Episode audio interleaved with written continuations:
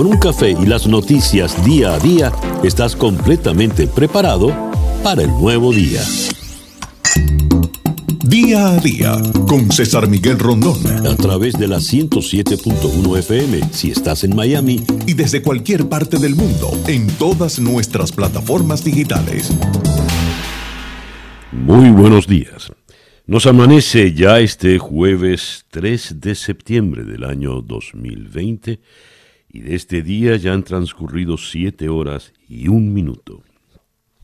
Está usted en la sintonía de Día a Día, desde Miami para el mundo. Día a Día es una producción de Flor Alicia Anzola para América Digital, con Laura Rodríguez en la producción general, Jessica Flores en la producción informativa, Jesús Carreño en la edición y montaje, José Jordán en los controles, con las presentaciones musicales de Manuel Sáez y Moisés Levi, y ante el micrófono, quien tiene el gusto de hablarle, César Miguel Rondón. Siete y un minuto de la mañana. Calendario lunar. La luna hermosa, radiante, inmensa, ya entró pues en su proceso de mengua. Ayer tuvimos el plenilunio y está menguando en este momento en Pisces. El plenilunio lo tuvimos en Pisces. A las 4 y 22 minutos de la tarde, esa luna entrará entonces menguante en Aries. La luna de Pisces es la luna para rezar, para meditar, para reflexionar. La luna de Aries es la luna para actuar, es la luna para plantearse, eh, plantearse retos, es la luna para competir, para actuar con rapidez. Eh, dice acá, no es recomendable tomar decisiones cuyos resultados sean a largo plazo porque con esta luna las cosas ocurren muy rápido, pero también culminan muy rápido. Eh, es la luna para competir, ya decía, y es una muy buena luna para iniciar una dieta para adelgazar. Resumiendo entonces, para el día de hoy tenemos un sol y dos lunas, luna menguante en Pisces a partir de las 4 y 22 de la tarde, menguante en Aries, sol en Virgo, cuando nos amanece este jueves 3 de septiembre, del año 2020. Y a las 7 y 3 minutos de la mañana escuchemos ahora el reporte meteorológico en la voz de Alfredo Finale. Muy buenos días, Alfredo. Hola, ¿qué tal César? Muy buenos días para ti, muy buenos días para todos los amigos que están en sintonía en este jueves, septiembre 3 del 2020. Te comento en primer lugar que el trópico sigue bastante activo. Estamos viendo dos tormentas tropicales y dos ondas tropicales. Por el momento, a pesar de tener cuatro áreas de disturbios, ninguna por el momento ofrece peligro para nuestra área. Las tormentas tropicales, una se mueve hacia la zona de Yucatán, la otra hacia el Atlántico Norte y de las ondas tropicales que avanzan por el Atlántico, la más peligrosa para nuestra zona pudiera ser la que más retrasada viene. Estaríamos pendientes a su evolución y trayectoria. Tiempo local dominado por altas presiones secundarias que se ubican sobre el Golfo de México, mantienen el control de las condiciones en nuestra área para hoy y todavía para el día de mañana. Una jornada parcialmente nublada desde el final de la mañana, incluso en la tarde, con posibilidad de alguna actividad aislada de lluvias y tormentas, quedando alrededor de un 20 a un 30%. La mañana con vientos variables débiles y calma. En la tarde tendremos vientos de región este-sureste que en el mar podrán alcanzar de 10 a 15 nudos, olas de 2 a 3 pies de altura, la bahía moderadamente movida. Máximas temperaturas para hoy que quedan entre 90 a 94 grados Fahrenheit, superiores hacia las localidades de la costa del Golfo y un índice de calor superando ampliamente los tres dígitos. Ya les decía, para mañana viernes muy poco cambio respecto al día de hoy, pero para este fin de semana, comenzando el día sábado, veremos un incremento de la humedad y eso se traduce en un incremento del potencial de lluvias y tormentas en nuestra zona, quedando entre un 50 a un 60%. Yo soy Alfredo Finale y les deseo muy buenos días. Muchísimas gracias, Alfredo. Alfredo Finale es el meteorólogo de nuestra emisora hermana Actualidad 1040 AM. Estas son las noticias de Venezuela. Leo la primera página del diario El Nacional en esta mañana del jueves 3 de septiembre. Presos políticos liberados afirman estuvimos secuestrados y fuimos torturados. Afirman que el régimen es perverso.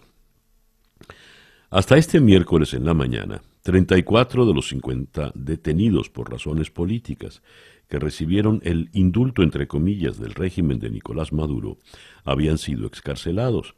Regulo García Castro, Vasco da Costa, Renzo Prieto y Carlos Villa están entre los que salieron de prisión.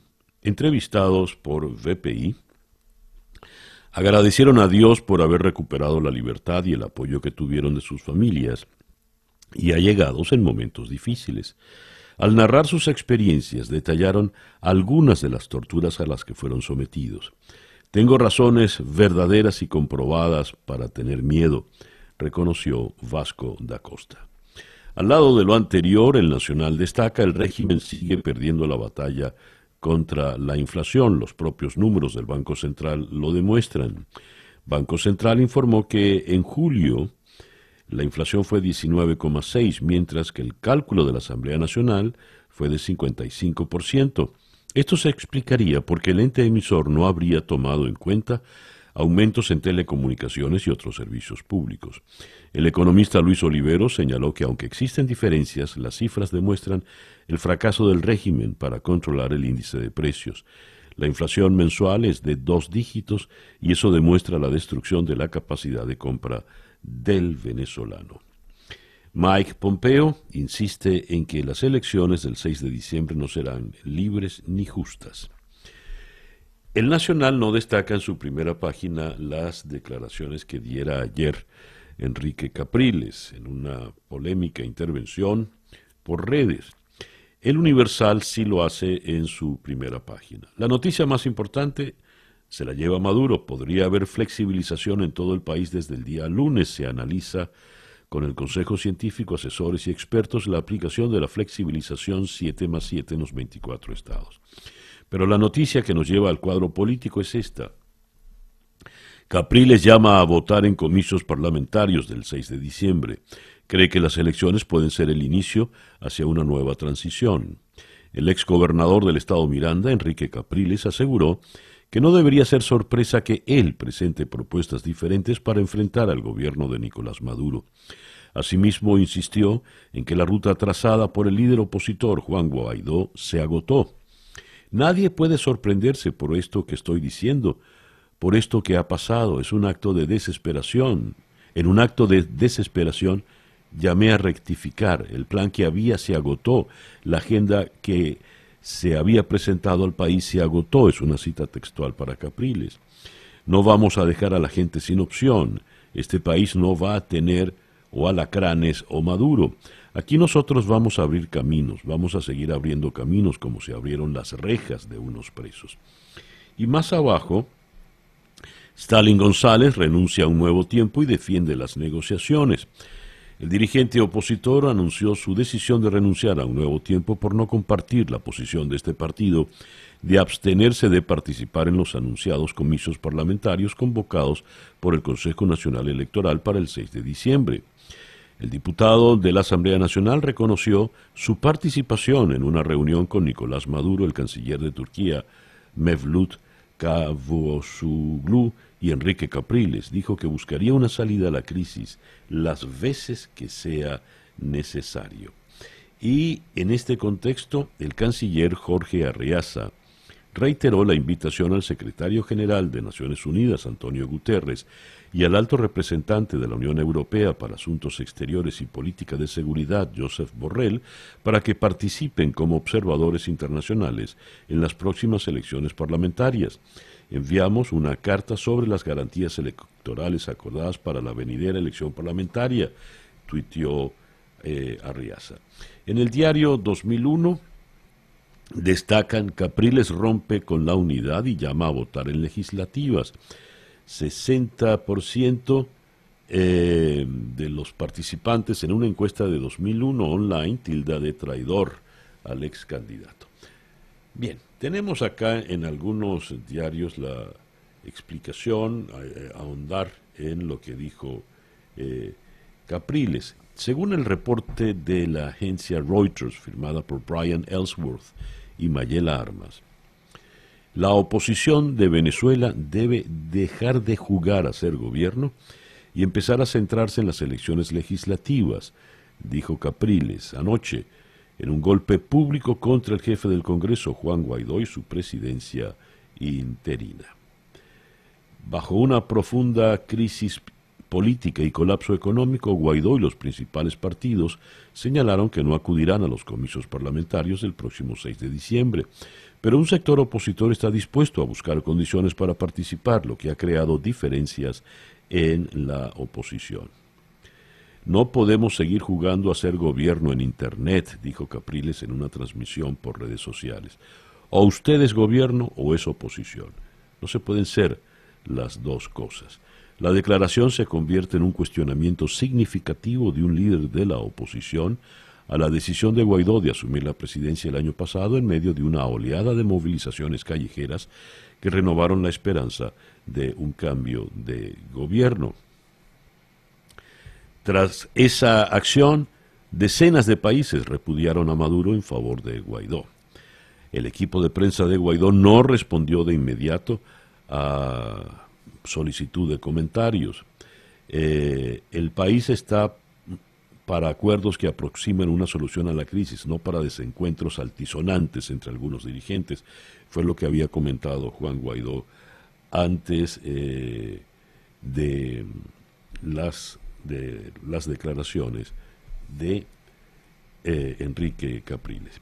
En otro tipo de informaciones, Alex Saab dice, he sido torturado para declarar contra Nicolás Maduro y firmar mi extradición voluntaria a Venezuela. Estados Unidos tiene cuatro empleados que entran a mi celda cada noche y me muelen a golpes para que haga declaraciones falsas contra Maduro. Soy un enviado especial de Venezuela a Rusia e Irán. Dispongo de inmunidad diplomática y exijo mi liberación. Estos, estas declaraciones del pobre Alex A. por la caramba, las publica el diario El Mundo en Madrid en la mañana de hoy. Eh, estas pues, la, ah, cierro con esta información. La fotografía que publica AP en la nota que firman Joshua Goodman y Scott Smith es impactante, es una fotografía satelital de un buque todo oxidado en medio del mar. La imagen de un enorme buque petrolero que está haciendo aguas e inclinándose hacia un costado frente a una costa remota de Venezuela ha desatado exhortaciones internacionales para que se impida un derrame. Después de años de abandono, el FSO Navarima, un monstruo oxidado lleno de crudo pesado, se encuentra en un peligroso estado de deterioro. A pesar de que se desconoce la magnitud de los daños, si no es reparado pronto, podría hundirse y desencadenar un desastre ambiental, contaminando las aguas azul turquesa a lo largo de las costas venezolanas y de varias naciones vecinas del Caribe, aseguran expertos marítimos y críticos del gobierno de Venezuela. Para agudizar las preocupaciones, el gobierno socialista de Venezuela no ha efectuado declaraciones públicas sobre sus planes con respecto a este navío. El reloj indica en este momento las 7 eh, y 18 minutos de la mañana. Noticias de Latinoamérica. ¿Por qué se está convocando un paro nacional en Colombia? Seis meses atrás, cuando llegó la pandemia causada por el coronavirus, Colombia estaba viviendo una serie de marchas convocadas por diversos sectores y organizadas por el que entonces era el Comité Nacional de Paro. Luego de la llegada del COVID-19, el país entró en el aislamiento preventivo obligatorio que impidió que el cronograma de manifestaciones se llevara a cabo. Sin embargo, a partir del primero de septiembre, el país entró a la fase de aislamiento selectivo, en la cual hay restricciones puntuales y prima la responsabilidad individual, y con este volvió a sonar la propuesta de convocar nuevamente un paro nacional. Lo publica hoy el diario El Tiempo eh, de Bogotá. La recaudación de impuestos de Argentina subió 33,5% interanual en agosto al totalizar 612.146 millones de pesos. Eh, en los primeros ocho meses de este año, la recaudación de impuestos totalizó 4 billones de pesos, lo que implica un aumento interanual del 27,3%. El número de muertos en Brasil por el COVID parece estar disminuyendo por primera vez desde mayo. Según los datos, una señal de que el país latinoamericano podría estar saliendo de una larga meseta de infecciones que lo ha visto sufrir el segundo peor brote del mundo después de los, de los Estados Unidos. Con casi 4 millones de casos confirmados, el virus ha matado a más de 120 mil personas en el Brasil.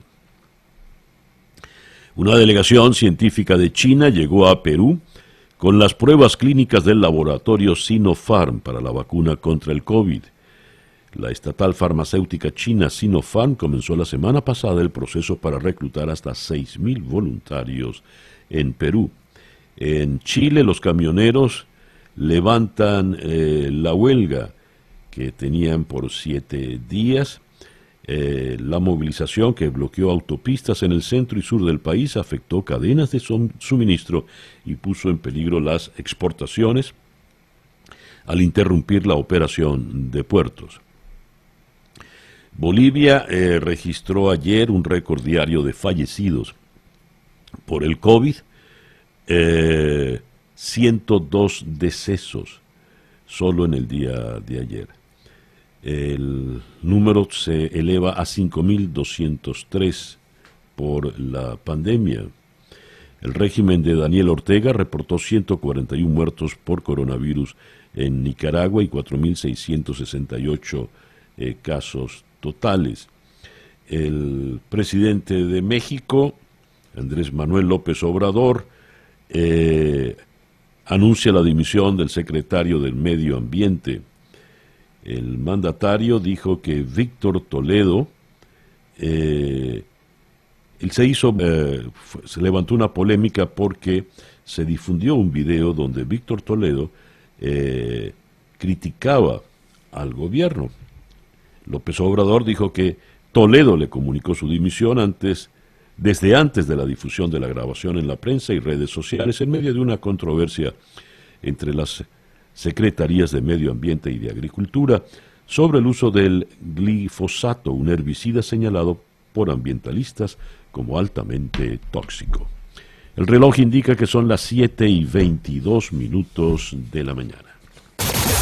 Escuchas día a día con César Miguel Rondón. Nuestra agenda de hoy la vamos a comenzar en la ciudad de Washington con Cristóbal Vázquez, el corresponsal de Radio Caracol en la capital de Estados Unidos. Estados Unidos ha sancionado a la fiscal de la Corte Penal Internacional por el tema de la investigación de los crímenes en Afganistán. La señora Fatwa Bensouda es la misma que eh, ha sido muy cuestionada. Ella es la que tiene a cargo el, el caso venezolano, los eventuales juicios por crímenes de lesa humanidad contra Maduro y sus allegados y ha habido una ralentización para muchos inaceptable en ese caso. Pero eh, la sanción de Estados Unidos no tiene nada que ver con Venezuela, sino con el caso de Afganistán. Esto ha levantado protestas en Naciones Unidas. De Washington vamos a ir a Caracas para conversar con Nick Merevans, el politólogo y director, y director de Punto de Corte, quien salió ya en libertad entre los entre comillas, indultados del día lunes. Vamos a abordar, pues, con Nick Merevans la experiencia de estos meses en la cárcel, eh, su opinión frente al proceso de liberación y su opinión, pues, frente al cuadro político general en nuestro país. De Caracas vamos a ir hasta Madrid para allí conversar con Esteban Urreistieta, el periodista del diario El Mundo, quien publicó la entrevista con Alex Saab, donde Saab dice que es torturado, que todas las noches entran cuatro funcionarios de Estados Unidos y le muelen a palos. En fin. De Madrid vamos a ir hasta Jerusalén para conversar con el periodista Gabriel Ventasgal. Arabia Saudita permitirá que Israel cruce su espacio aéreo, los vuelos estos entre eh, Israel y los Emiratos Árabes Unidos. Esta es una medida importante. Eh, el príncipe heredero, recordemos, se había reunido con eh, el yerno de Donald Trump en estos días pasados. Luego vamos a ir a Miami para conversar con el periodista venezolano Eugenio Martínez, especializado en el tema electoral. Con Eugenio vamos a conversar sobre cómo está planteada ahora la circunstancia electoral, la propuesta de Capriles y la carta que le envía Jorge Arriaza a Joseph Porrell y a Antonio Guterres, cartas por separado, donde ofrece algunas garantías para el proceso electoral. Esas garantías son las que ha pedido la oposición, son satisfactorias, eso lo vamos a abordar con Eugenio Martínez. Y vamos a cerrar nuestra agenda del día de hoy en la ciudad de Lima, donde vamos a conversar con Miguel Ángel Rodríguez Mackey, internacionalista. ¿La democracia corre peligro en América Latina? La pregunta viene a tono por... Tenemos casos interesantes. Lula da Silva celebra que la justicia brasileña le retira cargos. Rafael Correa aspira a ser vicepresidente siguiendo el ejemplo de la señora Cristina Fernández. Evo Morales intenta ser senador. Hay movimientos eh, extraños. Pues bien, vamos a abordar esto con Miguel Ángel Rodríguez Mackey. Esa es nuestra agenda para el día de hoy, jueves 3 de septiembre del año 2020. Y ya son las 7 y 26 minutos de la mañana. El editorial con César Miguel Rondón. Traidor, así han llamado a Enrique Capriles porque está planteando ir a elecciones. Evidentemente, la jugada que llevó adelante junto a Stalin González, quien renunció ya a un nuevo tiempo, pasaba por la liberación, en primer lugar, de Juan Requesens y luego de estos 110 presos políticos. Eh, la carta que envía Jorge Arriaza a Joseph Borrell y Antonio Guterres eh, ofreciendo nuevas garantías electorales formará parte de ese mismo acuerdo? Pues no lo sabemos. En todo caso, hay ya una fractura honda y por lo visto definitiva dentro del cuadro opositor. Capriles ha sido muy duro con la oposición reunida en el gobierno interino cuando acusa que no podemos seguir jugando a ser un gobierno por Twitter. O ustedes gobierno o ustedes oposición y nosotros somos oposición. Es lo que ha dicho Capriles. El cardenal Baltasar Porras hizo un llamado a la dirigencia opositora a limar las perezas y poner el foco de atención en la resolución de los problemas de los venezolanos. Porras compartió su alegría por la excarcelación de Requesens y el indulto a las 110 personas. Lo humanitario está por encima de todo en la vida. Lo central debe ser el sentido de la dignidad de la vida y de la persona humana. Y acota, nadie da nada gratuitamente. Si el régimen ha hecho esto, ¿qué otros pasos hay que dar para restituir el orden social, el orden económico, la participación, las libertades.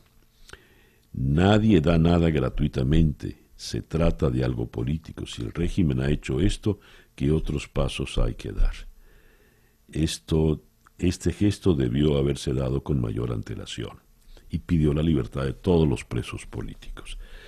Nadie da nada gratuitamente, insiste el cardenal Baltasar Porras. El régimen ya ha dado. Capriles eh, Stalin González han actuado por su cuenta, tienen allí 110 presos políticos en la calle y un incendio total, devastador, en la pradera opositora. Veremos qué ocurre. Escuchemos ahora el coronavirus update en la voz de Juan Camilo Gómez. Buenos días, Juan Camilo. Buenos días, César Miguel. Hoy, eh, jueves 3 de septiembre, amanecemos con más de 26 millones de casos de coronavirus en todo el mundo, que dejan más de 863 mil muertos. En los Estados Unidos tenemos más de 6 millones 110 mil casos, que dejan más de 185 mil 600 muertos.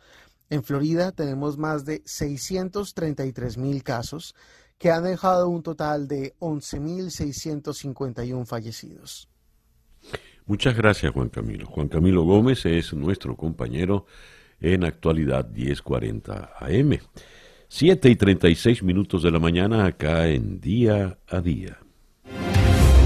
Las noticias de hoy en Estados Unidos. El Washington Post destaca hoy en primera página que la situación política lanza nubarrones sobre una aprobación temprana de una vacuna contra el COVID. Y eh, una autoridad de la FDA en, plan, en el tema de las emergencias ha sido cuestionado y tiene que, renunciar. Leo al, em, al respecto acá esta, esta información. El Associated Press nos dice un importante funcionario de la FDA fue separado del cargo, con lo que se convirtió en el segundo nominado por el gobierno de Trump que se ve obligado a abandonar esa agencia. John Wolf Warner, Wagner se había visto envuelto en una controversia en días recientes por un anuncio inverosímil sobre los beneficios de una terapia experimental contra el coronavirus que, según expertos, empañó la reputación de la Agencia de Salud de los Estados Unidos. Un vocero de la FDA confirmó ayer que Wagner, quien hace apenas unos meses había sido designado frente a la Oficina de Asuntos Externos de la agencia, ya no ocupaba el cargo. Y el diario The New York Times destaca, em, a propósito de los memorándums, de los CDC para que se preparen, para que puedan adelantarse vacunaciones en noviembre. Eh, según Reuters, amplío la información, los CDC pidieron a funcionarios de salud de los estados que se preparen para distribuir una posible vacuna contra el coronavirus a grupos de alto riesgo a fines de octubre. Esto según documentos publicados por los CDC en el día de ayer hay algo de contradicción en ambas informaciones. Por una parte, eh, nubarrones retrasan, nubarrones políticos retrasan el logro y la implementación de la vacuna y por otra parte, eh, el escándalo con la FDA y por otra parte los CDC que se preparan, llaman a estar listos a nivel estatal para poder vacunar en noviembre. Yendo ya al tema electoral, según Reuters, el intento de Donald Trump de convertir los disturbios civiles en tema central de su campaña de reelección no ha mejorado su posición política, ya que la mayoría de los estadounidenses no ven el crimen como el gran problema que enfrenta la nación y la mayoría empatiza con las protestas contra el racismo. El 40% de los votantes registrados apoya a Trump en comparación con el 47% que dijo que votaría por Joe Biden, según un sondeo de Reuters Ipsos, publicado ayer, realizado entre el 31 y el 1 de septiembre. Las cifras de Biden no han variado en general durante las últimas tres semanas, durante las cuales tanto el Partido Demócrata como el Republicano celebraron convenciones para nominar a sus candidatos a la presidencia. Trump ha tratado de desviar la atención desde el coronavirus que ha provocado la muerte de más de 180 mil estadounidenses, acusando a los manifestantes del movimiento Black Lives Matters por la violencia en las ciudades y diciendo que su rival demócrata tiene una postura débil frente al crimen. El mandatario republicano está eh, según en segundo lugar después de Biden en la mayoría de las encuestas de opinión. Pero el sondeo, que mostró la mayoría 78%, sigue estando muy preocupada por el virus. Casi el 60% dijo que Trump es al menos en parte responsable de los cierres prolongados de escuelas y negocios debido al virus, así como de la gran cantidad de casos de coronavirus en la nación. Y por otra parte, leo en La Voz de América las declaraciones de Joe Biden.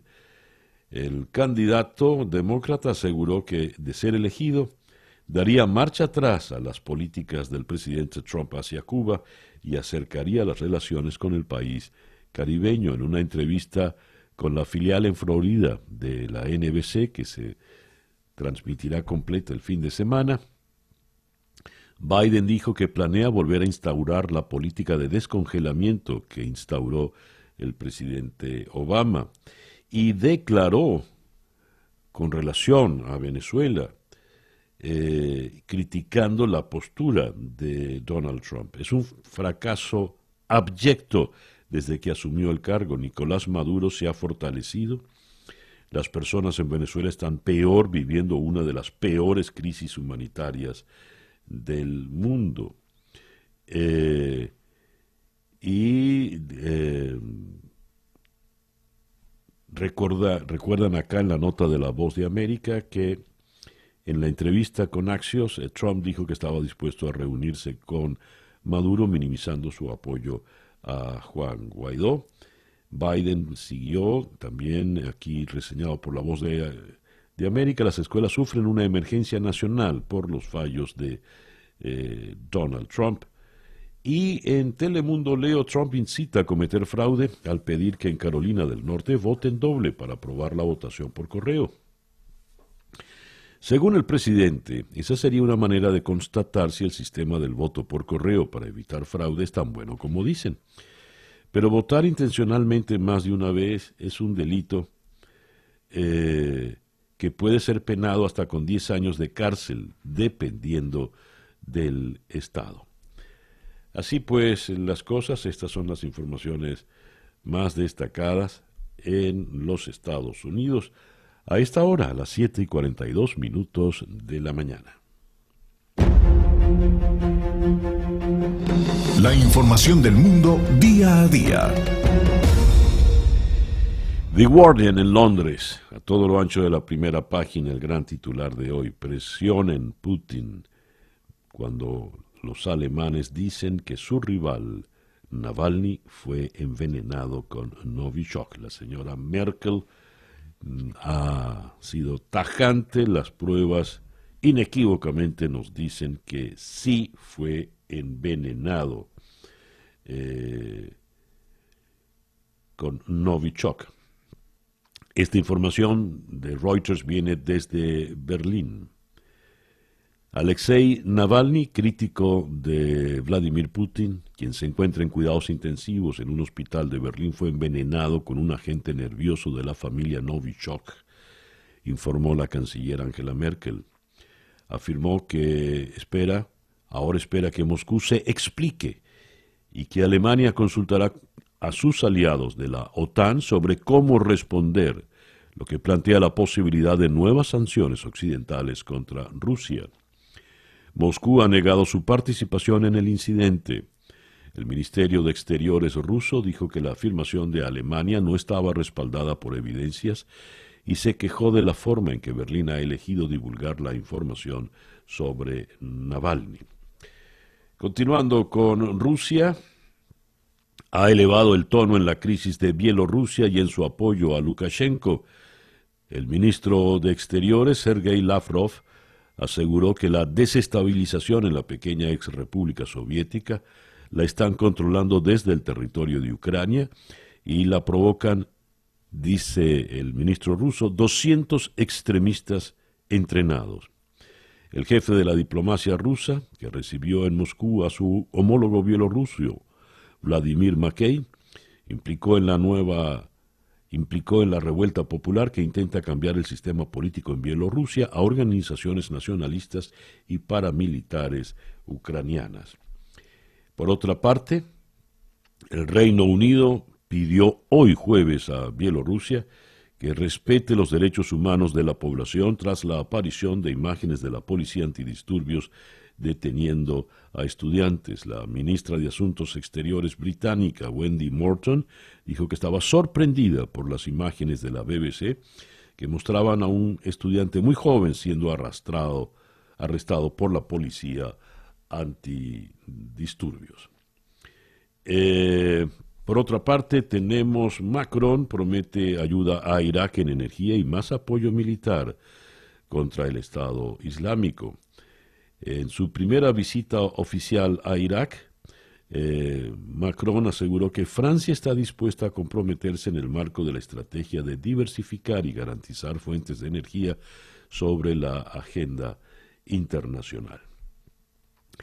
Eh, por otra parte, Wuhan abre aulas pese a la preocupación por el COVID. Había lágrimas y emoción de los estudiantes al saludar a sus maestros en el primer día de clases después de siete meses en la ciudad china de Wuhan, aún con el recuerdo del nuevo coronavirus presente, pero padres y profesorado advierten que pese a que el patógeno se ha replegado, nadie puede permitirse bajar la guardia. Y eh, en el caso de, eh, de España, Sánchez recibe un portazo de casado mientras Arrimada se abre al pacto. Eh, no por esperado, el desencuentro entre Pedro Sánchez y Pablo Casado dejó de ser decepcionante, con dos versiones de la reunión entre el presidente del gobierno y el líder del principal partido de la oposición, que da la dimensión de la imposibilidad de entendimiento. La reunión se saldó tras dos horas de conversación con un portazo de Casado a las peticiones de Sánchez, sacar la pandemia del debate político, negociar los presupuestos y renovar las instituciones.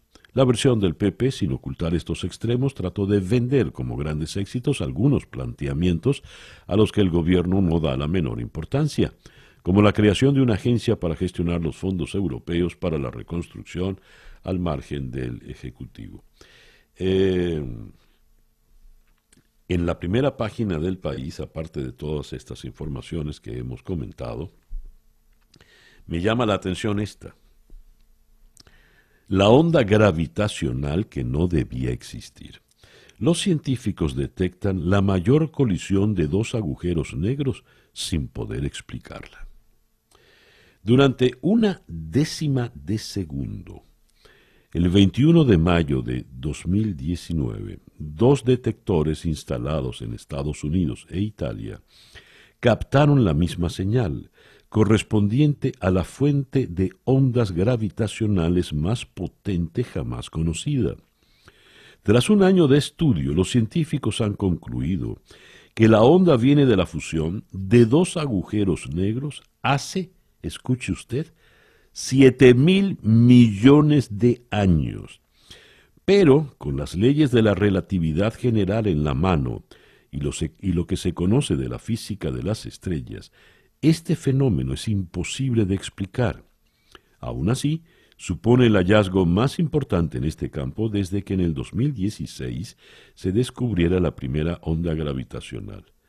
Fíjese usted lo que es el manejo del tiempo. Por una parte nos dicen, durante una décima de segundo, el 21 de mayo del año pasado, se detectó la señal.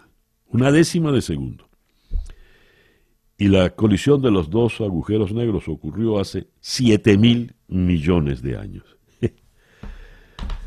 el tiempo. En fin, vamos hasta la ciudad de Washington. Leo acá lo siguiente. Esta es una información de la agencia EFE que viene desde Naciones Unidas. Naciones Unidas dijo ayer miércoles que ha tomado nota con preocupación del anuncio por parte de Estados Unidos de sanciones contra la fiscal general de la Corte Penal Internacional, Fatou Bensouda, y avanzó que se están analizando las posibles consecuencias. Continuamos siguiendo de cerca los desarrollos en este asunto, dijo el portavoz de Guterres, Stefan Dujarric, que apuntó que en concreto se está estudiando cualquier posible implicación para el acuerdo que regula la cooperación entre la Corte Penal Internacional y Naciones Unidas. ¿Cuán grave es esto? ¿Por qué está sancionando Estados Unidos a la fiscal Bensouda? Vamos hasta Washington. Allí en la línea telefónica está Cristóbal Vázquez, corresponsal de Caracol Radio, desde la capital de Estados Unidos. Cristóbal, muy buenos días. Gracias por atendernos. César, muy buenos días. Es un placer estar en su programa. Muy amable. Cristóbal, ¿cuán grave es esto? ¿Por qué está Estados Unidos sancionando a la señora Bensouda? Pues César Mike Pompeo, el secretario de Estado, impone estas sanciones contra Bensouda por la investigación que adelanta este organismo de justicia internacional, la Corte Penal Internacional, por la presunta responsabilidad de militares estadounidenses y también de miembros de la CIA en crímenes de guerra que cometieron en Afganistán, que hay que recordar, César, pues es la guerra más larga en la que ha participado Estados Unidos, pero pues además estas sanciones, que la sanción en este caso es una sanción económica porque tanto Fatou Besuda como el investigador Paquizo Mochochoco, que es el jefe de la División de Jurisdicción y Complementariedad y Cooperación de la CPI, pues entran a la lista de control de activos extranjeros de Estados Unidos. En Colombia le decimos a esa lista eh, la lista Clinton y es que pues los activos de estas personas en Estados Unidos quedan congelados. Pero pues hay que mencionar también, César, que no es la primera vez que estas personas pues son sancionadas por Estados Unidos. Desde el 2019 ya el gobierno de Trump le había retirado la visa a la fiscal Besuda y en el y en junio del 2020 pues le impuso sanciones a, pues, a varias personas que trabajaban con ella también. Lo que le preocupa a Estados Unidos es pues que esta de la CPI pues ya tiene información, tiene información sobre cómo miembros de las Fuerzas Armadas de Estados Unidos torturaron, violaron en varias ocasiones y a varios detenidos entre el 2003 y el 2004 durante el conflicto en Afganistán. Y pues esta información no ha sido suficientemente investigada por el gobierno de Estados Unidos y entonces entra la Corte Penal Internacional a investigar y obviamente la preocupación es que oficiales del gobierno de Trump y del ejército de, Estados Unidos pues terminen implicados en estos crímenes de guerra. A ver, Estados Unidos no reconoce a la Corte Penal Internacional. Eh, ¿Y por qué en medio de todo esto está tan preocupada Naciones Unidas, la oficina del secretario general? ¿Qué puede, hasta dónde puede trascender esto? Exacto, no reconoce a la Corte Penal Internacional porque Estados Unidos dice que nunca firmó el Estatuto de Roma y pues el gobierno de Trump asegura que entonces la Corte Penal Internacional pues simplemente no puede investigar a ninguno de sus ciudadanos porque no firmó el Estatuto de Roma y por ende pues eh, pues no, no, no tiene jurisdicción. Pero lo que está diciendo la CPI y la Corte es que, pues como estos crímenes ocurrieron en relación a Afganistán y fueron en Afganistán, que entonces ellos sí tienen jurisdicción para poder indagar qué fueron fue que que pues, lo que terminaron haciendo los eh, militares estadounidenses allá en Afganistán estas supuestas torturas y estas supuestas violaciones en territorio afgano. Qué puede decidir cuál puede ser el dictamen de la corte según las investigaciones de la señora Bensouda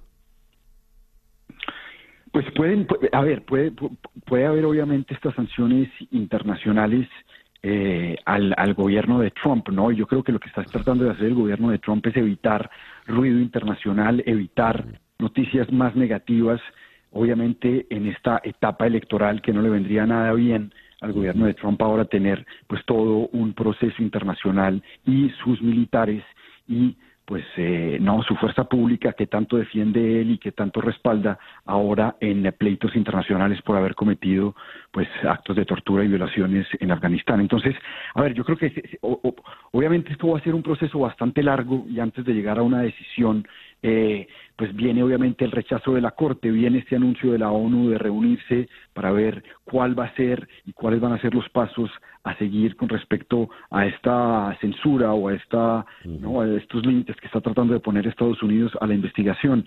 Pero, pero claro, se vendrían pues eh, tanto demandas como sanciones internacionales y seguramente pues multas que, que impliquen pues pagos eh, en, de miles o millones de dólares, ¿no? Mm, ya, ya. ¿Son eh, acusaciones generales o hay nombres eh, puntualmente señalados en todo esto, Cristóbal? De parte de em, Estados Unidos no ha querido dar todavía nombres eh, exactos sobre quiénes son las personas que, que, estuvieron implicadas en estos supuestos actos de violación y de tortura allá en Afganistán, pero eh, las, eh, pues la, Corte Penal Internacional, obviamente por temas de proceso, todavía no ha revelado nombres exactos de quienes han estado detrás de eso. Ellos siguen en su proceso de investigación y aquí vuelvo y repito, lo que pasa y es un punto clave es que pues eh, lo que argumentan los fiscales y lo que argumenta la CPI es que como Estados Unidos no quiso llevar a cabo estas investigaciones, pues entonces ahí es donde la Corte Penal Internacional entra a pues adelantar en las investigaciones que los gobiernos pues están tratando de omitir. En este caso el gobierno de Estados Unidos tratando de omitir eso. Entonces pues nombres exactos todavía no se conocen en esta investigación. Muy bien. Cristóbal muchísimas gracias por atendernos en esta mañana. Perfecto César un placer. Cristóbal Vázquez es el corresponsal de Caracol Radio en la ciudad de Washington Gran titular en la primera página del diario El Nacional en Caracas. Presos políticos liberados afirman estuvimos secuestrados y fuimos torturados. Afirman que el régimen es perverso. Aquí hablan del testimonio de los excarcelados Régulo García Castro, Vasco da Costa, Renzo Prieto y Carlos Villa, entre los que salieron de prisión. Tengo razones verdaderas y comprobadas para tener miedo, confesó Vasco da Costa. Entre los que fueron excarcelados en el día de ayer está el destacado politólogo y editor en la actualidad de Punto de Corte, Nickmer Evans. De todos fue el que estuvo menos tiempo, apenas unos meses, pero su detención, su prisión fue absolutamente injustificada, como la de todos los otros. Lo tenemos en la línea telefónica. conozcamos directamente su experiencia. Nickmer, muy buenos días. César, no sabes cuánto extrañaba tu voz. Nos da mucha alegría saber que estás de nuevo en, en la calle, Nickmer. ¿Cómo fue la experiencia? Porque eh, este testimonio que publica hoy el Nacional en primera es, es, es fuerte, es duro, ¿no? Mira, César, creo que tuve un, no sé si un privilegio, el privilegio de no haber sido agredido como lo fueron agredidos el 85% de aquellos que, con los que compartí eh, que fueron torturados. Eh, mis maltratos fueron maltratos más en el área, intentaron maltratarme psicológicamente, violación de derechos en cuanto a todo el, proceso, 10 días dormir en el piso, pero eso era nada. En verdad que eso es, o sea, es una tontería en relación a las cosas que, llegué a ver adentro. Este, y lo que dice Vasco efectivamente es así, hay, hay, razones para tener miedo.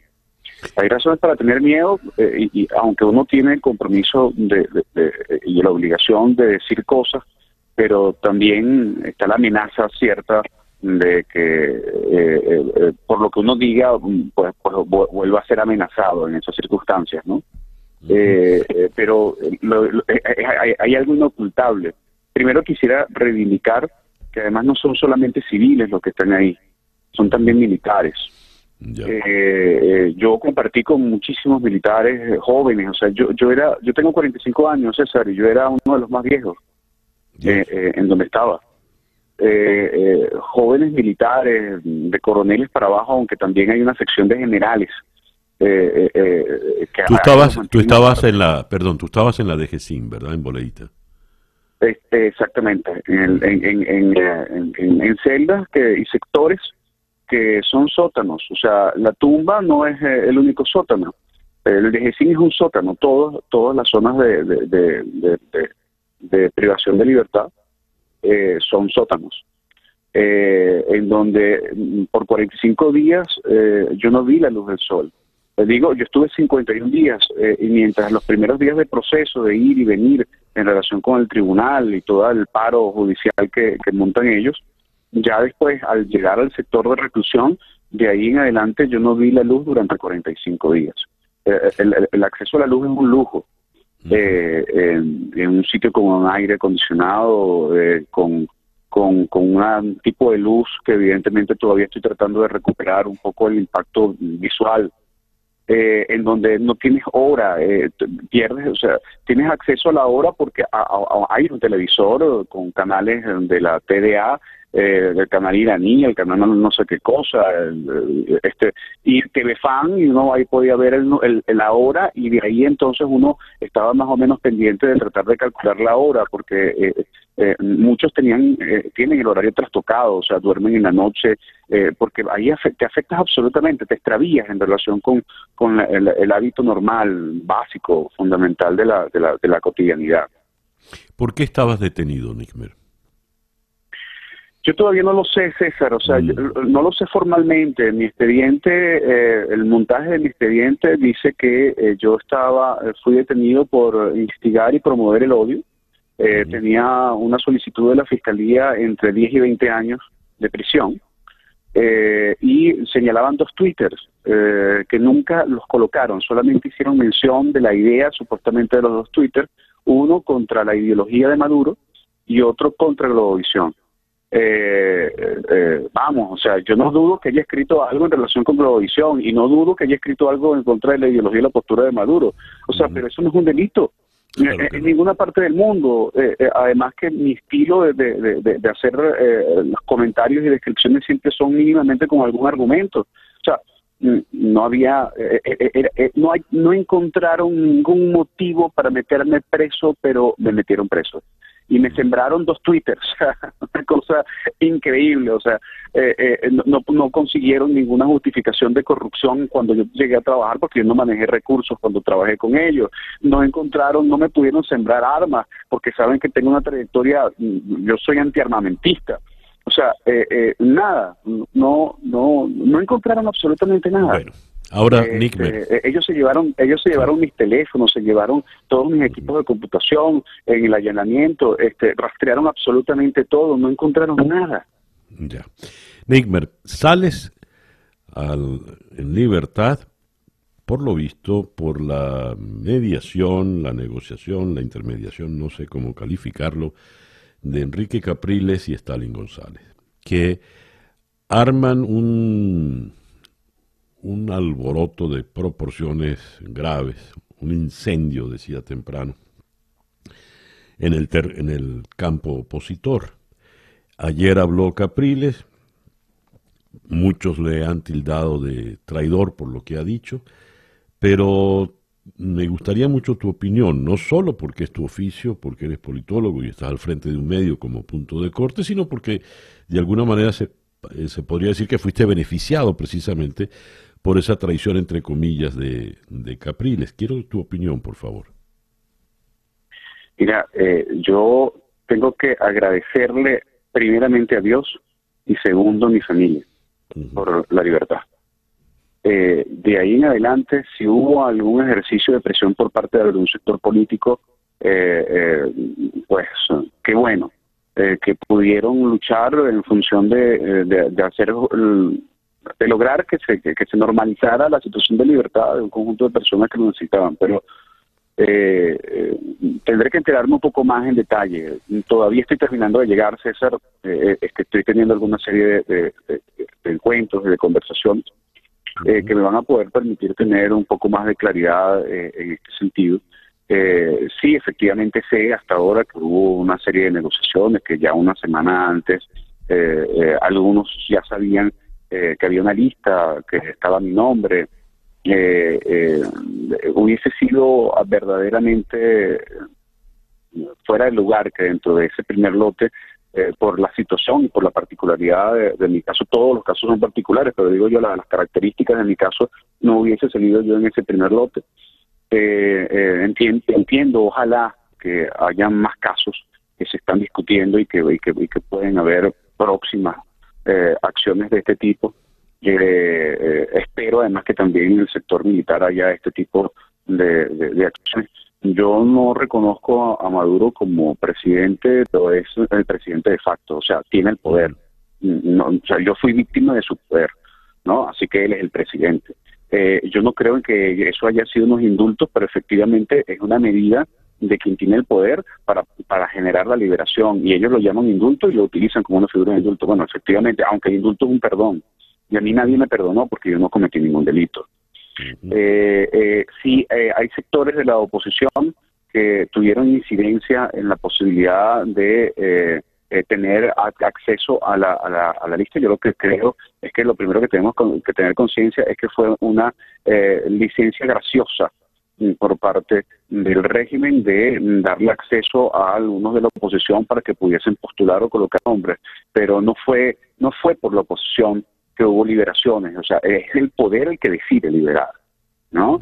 Eh, eh, eh, y en todo caso, creo que si no, dudo de la buena fe de, tanto de Capriles como, como de Stalin, ojalá y efectivamente puedan seguir incidiendo en colocar nombres en, las liberaciones. Eh, eh, pero lo único que, estoy seguro es que eh, a mí no me van a utilizar para hacer bandera política otras personas. O sea, creo que la acción quizás debió haber sido más discreta en relación con la forma como se vanaglorian del asunto. Primero y segundo, aquí lo que hay que jugar es a necesariamente la unión de todos los factores de la oposición y eh, eh, creo que hay factores que lamentablemente no están jugando a eso. Se está jugando el protagonismo y el individualismo y creo que eso no eso atenta en contra de eh, la posibilidad de avanzar en una cosa fundamental que es la unión de toda la oposición para poder restablecer la democracia en Venezuela. Desde Henry Falcón hasta María Corina pasando por Ledesma, por Juan Guaidó, por Capriles, por, los actores que quieras incorporar, por Andrés Velázquez, por creo que creo que todos nos merecemos la oportunidad de eh, eh, actuar eh, con un objetivo común para poder liberar al país. Nickbert, te agradezco mucho pues que nos hayas atendido en la mañana de hoy. César, a ti muchas gracias siempre por estar pendiente. Eh, eh, sé que tú y muchos otros medios de comunicación, periodistas, estuvieron pendientes de mi caso y en verdad que, como como como decía mi abuela, pues uno uno solamente sabe eh, quién está realmente contigo cuando está, estás en un hospital o estás en la cárcel. Bueno, muy bien. Sabiduría de la abuela. Gracias, Nickmer. Y de nuevo felicidades pues por estar ya otra vez en libertad. Nickmer Evans, politólogo. Nickmer Evans es politólogo y editor del portal Punto de Corte. 8 y 18, Capicúa. Día a día, con César Miguel Rondón. Y de la ciudad de Caracas vamos ahora a la ciudad de Jerusalén, al otro lado del mundo donde en la línea telefónica está Gabriel Ventasgal. Gabriel, muy buenos días. Muy buenas tardes para ti, supongo. César? ¿Cómo le va? Gracias. ¿Cómo le va, César? Muy bien, muchas gracias por atendernos. A ver, leo que Arabia Saudita le ha permitido a Israel cruzar su espacio aéreo para llegar a los Emiratos Árabes Unidos.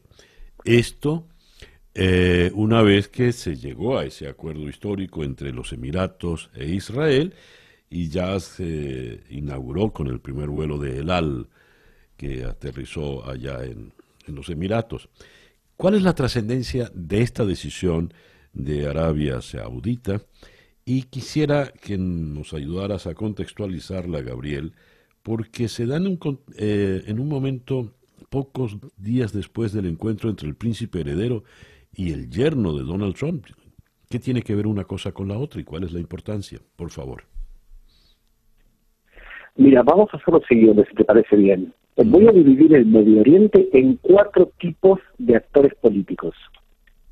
El primer actor es el más inestabilizador del Medio Oriente, son los chiitas, impulsados por Irán, que Irán de hecho domina hoy, no solamente Irán, sino Irak, Siria y el Líbano también, a través de Hezbollah y tiene influencia en Yemen con un grupo llamado los hutíes. Eh, Irán se ha transformado en una potencia militar regional que amenaza a los sunitas y que mete miedo a los sunitas. O sea que ese es el primer actor. El segundo actor son los grupos terroristas islámicos o todo grupo radical islámico que quiere imponer la ley islámica a la fuerza. ISIS, Al-Qaeda, Hamas, ¿vale? El tercer grupo son los países que apoyan a los hermanos musulmanes, que son radicales islámicos, pero que no quieren imponer por la fuerza mañana, sino que quieren hacer un trabajo de campo y luego imponer la ley islámica. Estos países son Qatar y Turquía. Y luego tenemos un montón de países sunitas que temen a los chiitas y que temen a los radicales islámicos. El líder de esos países es Arabia Saudita, pero tiene como satélites, y los satélites son Bahrein, Emiratos Árabes y otros países que piensan igual como Egipto y con Jordania. Muy bien, a ese grupo de países, el cuarto, se acerca a Israel.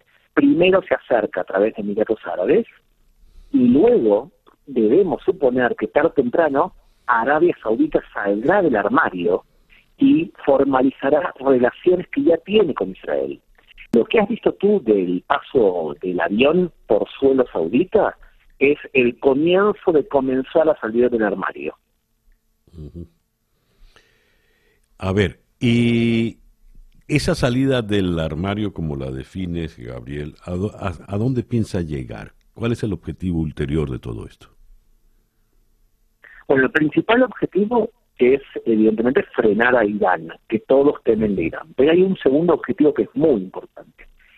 Resulta que los países árabes que sostenían sus gobiernos en base a petróleo se han dado cuenta que el petróleo deja de ser lo que era, y eso lo has visto tú perfectamente en Venezuela también, y por lo tanto la política de vivir a costa de rey, eh, con ingresos por la energía, se va perdiendo. Y entonces estos países deben buscar al socio que les puede dar toda la capacidad tecnológica que carecen para poder reducir la diferencia de años de abandono en inversión educativa.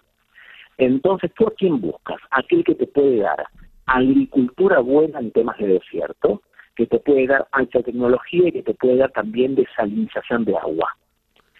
Es por eso que los países árabes únicos moderados encuentran un socio en Israel, porque dicen, nosotros tenemos los fondos y no tenemos las capacidades. Ya. Eh, ¿Terminará esto en una alianza? ¿Por qué Irán es el gran enemigo de todos? Y los chiitas son el 15% del Islam y están obsesionados con sobrevivir y han creado incluso una organización que tiene la misión de asegurar la existencia del chiismo. Se llama la Guardia Revolucionaria. Entonces, ellos quieren conquistar y expandir su influencia para dejar de ser los amenazados.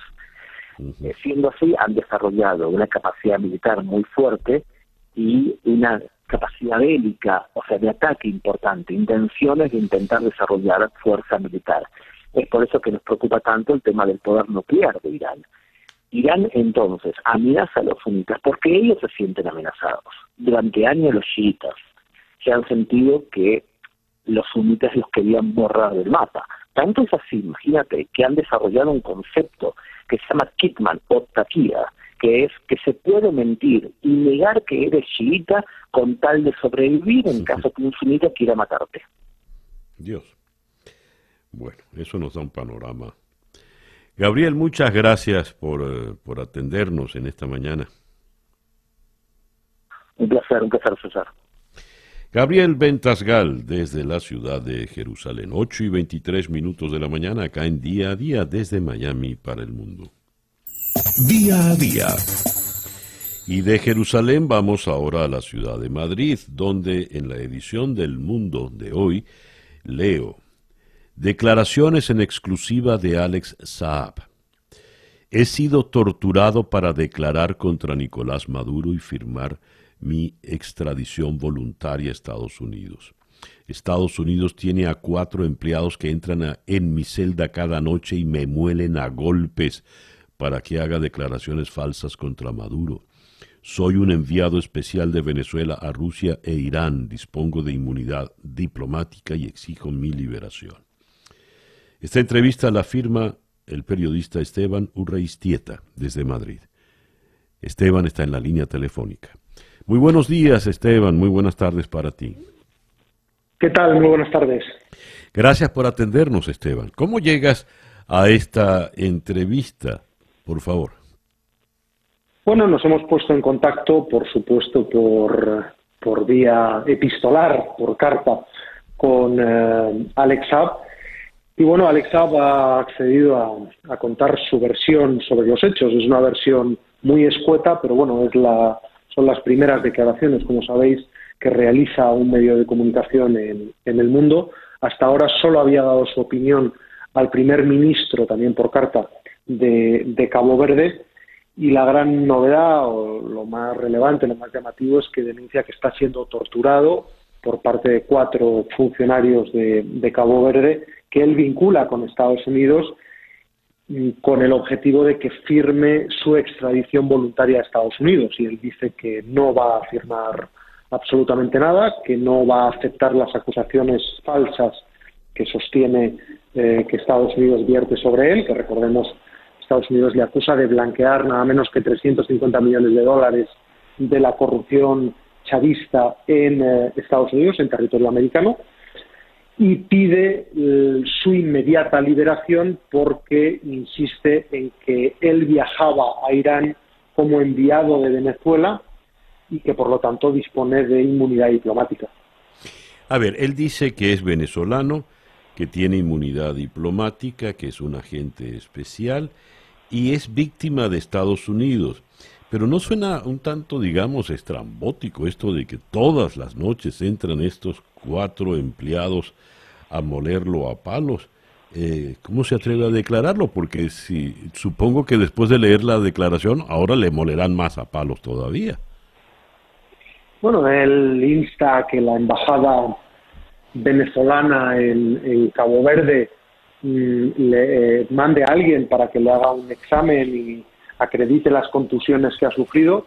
Y bueno, a partir de ahí es su testimonio. Nosotros, evidentemente, desde España no podemos acreditar la veracidad de esas afirmaciones, sino simplemente reflejar lo que dice en estos momentos eh, Alex que por otra parte, pues niega todas y cada una de las acusaciones de Estados Unidos eh, y dice que una de las principales motivaciones y uno de los eh, causantes de la inquina de Estados Unidos contra él es que en ese viaje que hizo Irán consiguió proporcionar una importante cantidad de gasolina para, para Venezuela y dice, eh, siempre en, palabras del propio SAP, que eso Estados Unidos no se lo perdona. A ver, la, la, entrevista es, es tiene un, peso político muy fuerte. Me detengo un momento en, en esta frase.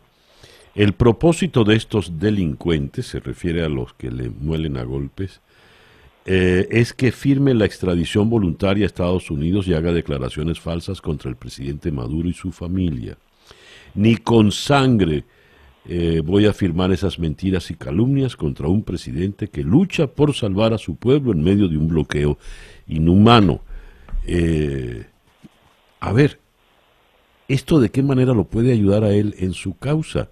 será una sugerencia de Baltasar Garzón que asuma esta posición vehemente política.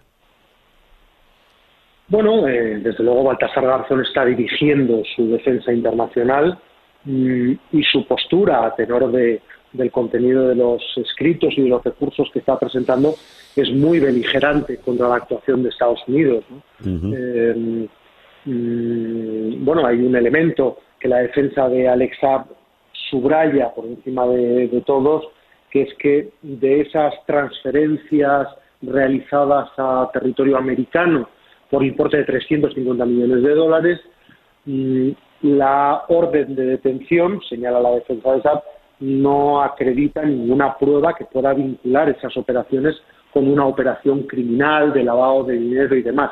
Por contra, lo que sostienen es que eran operaciones vinculadas con un proyecto de construcción de vivienda pública en Venezuela eh, para importar materiales de construcción y sostiene la defensa del supuesto testaferro de Maduro que se puede acreditar porque esos materiales supuestamente adquiridos con ese dinero se están utilizando en viviendas que se están edificando, que se están construyendo a día de hoy. Esteban, ya para concluir, ¿en qué instancias está el caso judicial de SAP. Aparentemente teníamos entendido que quedaba solo una apelación ante la Corte Suprema caboverdiana. ¿Es así? ¿Y cuándo se tomaría esa decisión? Bueno, eh, Cabo Verde es proclive a la extradición, mm, por eso eh, Alex Saab en, la entrevista dice que Cabo Verde ha sido independiente durante 45 años y que acaba de perder la independencia por culpa de Estados Unidos. Mm. Eh, dice que el país está en estos momentos en manos en este asunto de los americanos. Y bueno, eh, si Cabo Verde finalmente formaliza y autoriza la, la extradición, pues la extradición se va a llevar a cabo mm, con total seguridad. De ahí la contratación de Baltasar Garzón para intentar que que a través de los organismos internacionales se pueda bloquear esa, esa operación y Alexa pueda volver a territorio venezolano. Esteban, muchísimas gracias por atendernos en esta mañana. Muchísimas gracias a vosotros. Un abrazo. Esteban Urreistieta, de el Madrid, del Mundo de Madrid, quien firma estas declaraciones exclusivas de Alex Saab en el día de hoy. 8 y 40 minutos de la mañana, acá en día a día. Leo en la primera página del diario El Universal en Caracas. El canciller Jorge Arriaza reiteró la invitación al secretario general de la Organización de Naciones Unidas, Antonio Guterres, y al alto representante de la Unión Europea para Asuntos Exteriores y Política de Seguridad, Joseph Borrell, para que participen como observadores internacionales en las próximas elecciones parlamentarias del 6 de diciembre. Enviamos una carta sobre las garantías electorales acordadas para la venidera elección parlamentaria, tuiteó el ministro. ¿Qué garantías son estas que están ofreciendo? ¿A qué obedecen? ¿Serán suficientes? Abordemos el tema con una voz por demás autorizada en la materia, como lo es la del periodista Eugenio Martínez. Eugenio, muy buenos días, gracias por atendernos.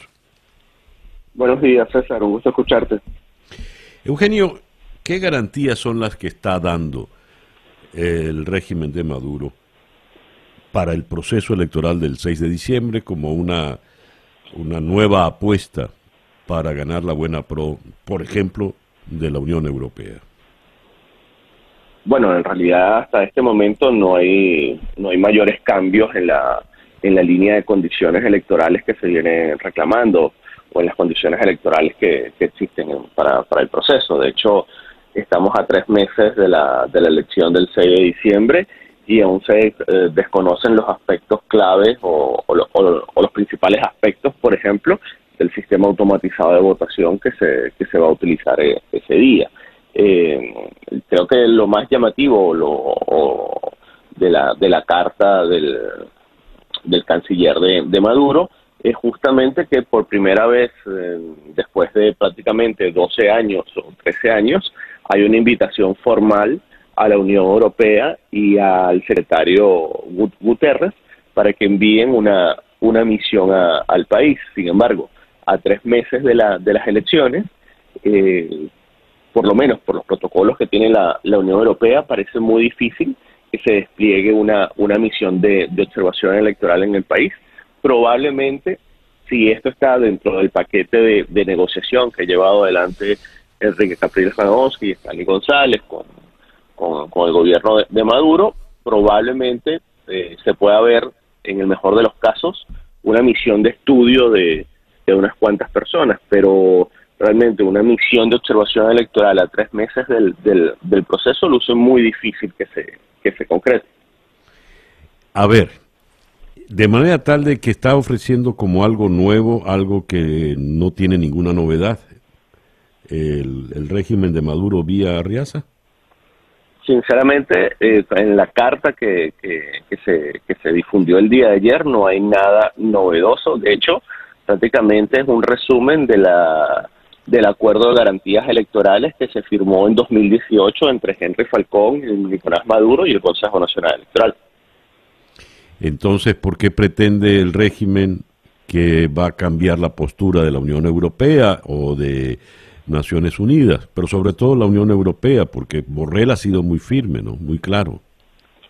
Claro, eh, probablemente eh, esa carta es parte del paquete de negociación de, un proceso bien complicado y frágil por demás, en donde Josep Borrell ha venido participando desde hace un par de semanas, y eh, la carta lo que hace es sentar las bases para una futura participación de la, de la Unión Europea en, en, los eventos electorales del año 2021, si, si fuese el caso.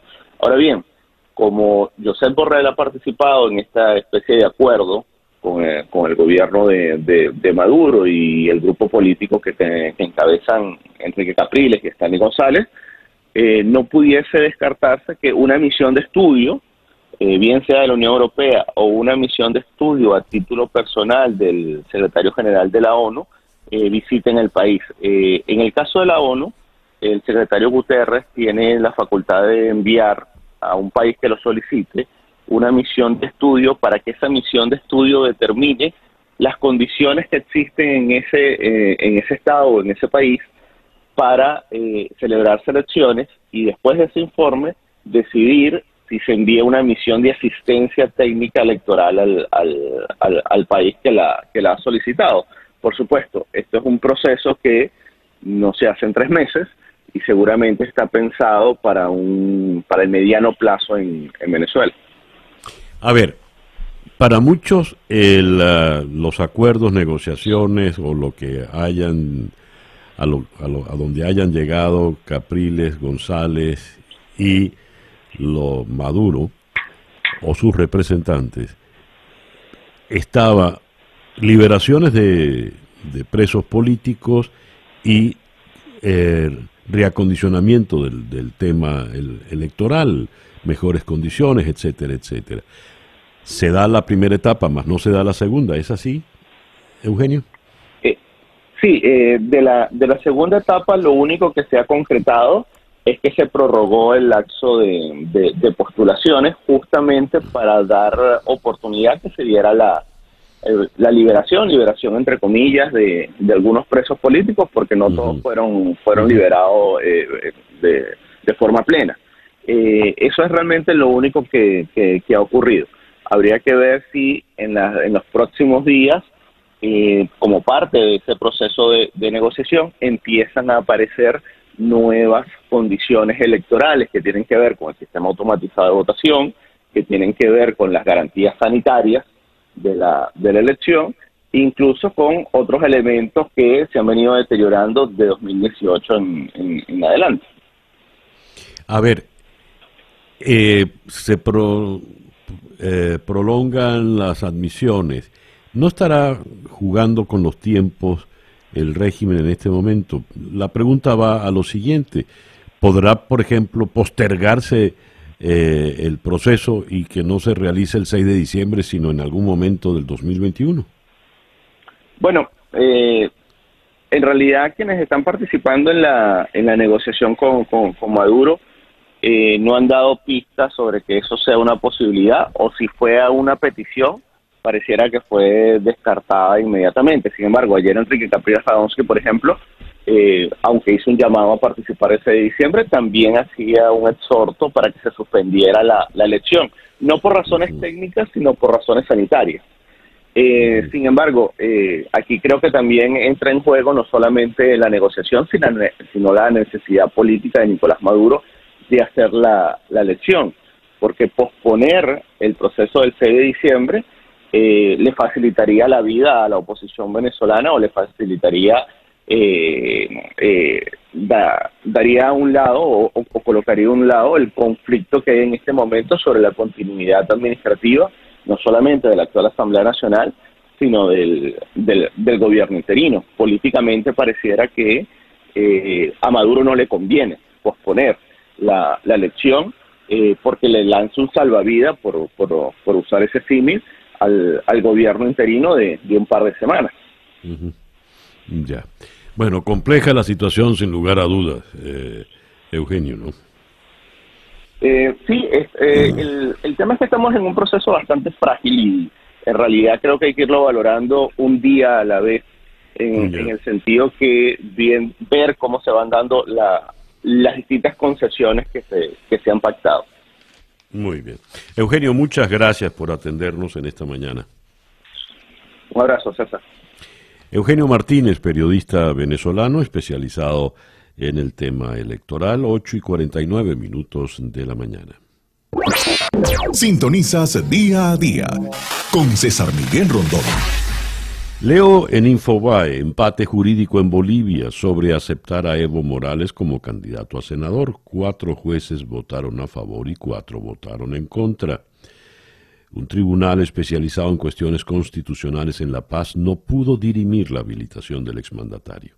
¿Cómo se resolverá el caso? Vamos hasta la ciudad de Lima, donde tenemos en la línea telefónica al internacionalista Miguel Ángel Rodríguez Mackey.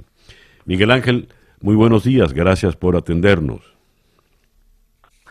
César, muy buenos días con ustedes desde Perú, para todos amigos de Miami y del mundo entero. A ver, ¿cómo van a dilucidar este, esta, este trancón que tienen con la eventual candidatura a senador de Evo, Evo Morales en Bolivia? Pues fíjate, César, como muy bien has referido preliminarmente, hay un empate que se ha consumado ayer en toda sala, en toda justicia, en cualquier parte del mundo, los jueces siempre son impares, porque hay uno que en caso de empate suele dirimir, decide. Entonces, lo que hemos visto mm, en estos momentos en Bolivia es que por ese empate, eh, pues tendrá que producirse en un plazo seguramente eh, inmediato una dirimencia para ver si realmente eh, Evo Morales tiene las condiciones jurídicas como para postular a senador. Pero seamos claros, el más de Evo Morales eh, desde que Evo dejó el poder, no ha dejado de tener influencia en todo un aparato estructural, judicial y electoral que eh, ha tenido oh, durante el, eh, los más de 12, 13 años que estaba al frente del país. De manera que a mí me parece una suerte de eh, forzamiento político en la medida en que las reglas son claras.